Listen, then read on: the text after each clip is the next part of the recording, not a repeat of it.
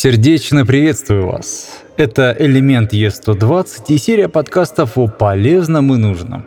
Желаю хорошего прослушивания и полезной информации лично для вас. В этом подкасте рассмотрим наушники.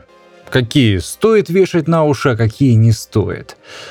Для начала давайте рассмотрим, из чего состоят наушники – Конструкцию наушников я буду рассматривать на примере полноразмерных наушников. Итак, это, конечно же, два динамика. На них амбушюры. Это для того, чтобы было чуть-чуть помягче. Оголовье, благодаря которому наушники держатся у нас на голове. И, конечно же, регулировка положения чаши динамика. Итак, какие бывают наушники? Я не буду делить наушники на проводные и беспроводные. Приведу другую классификацию. Первая – внутриканальная. В обиходе их называют затычки, беруши и прочее. Вставляется внутрь ушного прохода. Второе. Вставные. Распространенное название вкладыши. Вставляется в ушную раковину, а ушной проход остается свободным. Третье. Накладные.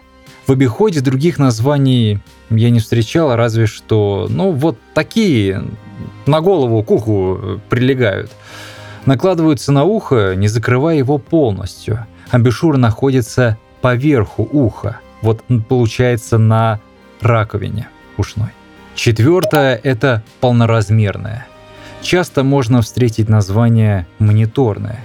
Отчасти это верно, но мониторными могут быть и внутриканальные.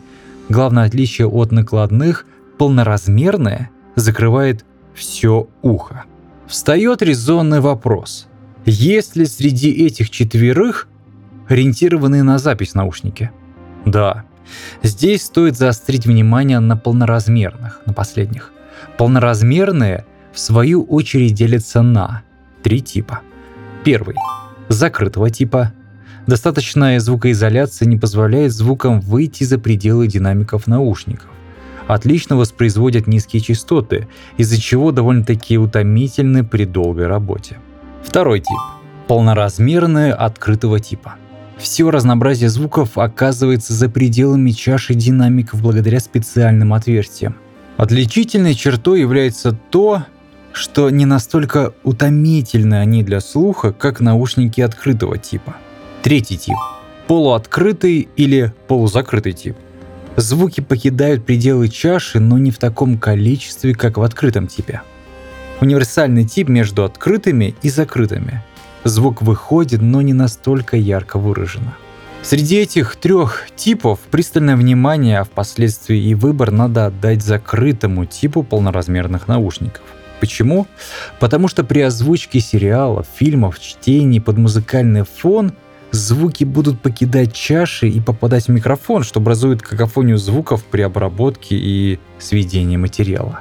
Итак, в итоге, конечно, лучшим выбором будет иметь пару наушников – закрытого и открытого.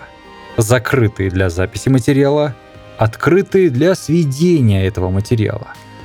Это касается только, конечно, фундаментальных работ. Например, 8-9 часов записывать книгу в закрытых довольно-таки тяжело. А открытые не позволят вам записаться качественно. Звуки будут сочиться в ваш микрофон. В любом случае, какие бы наушники вы не выбрали, прошу вас сделать передышку. Снимать наушники и сидеть в тишине каждый час-полтора. Хорошим средством будет послушать природу, пение птиц. Никаких громких и резких звуков. И особенно никакого вечернего Соловьева и прочих таких программ. Только тишина, только гармония, только спокойствие. Спасибо большое за прослушивание этого подкаста. Если у вас появились вопросы, то пишите под ним в комментариях или пишите в сообщение группы. Постараюсь ответить как можно быстрее. Вам всего доброго, хорошей вам записи и всего самого наилучшего. Пока.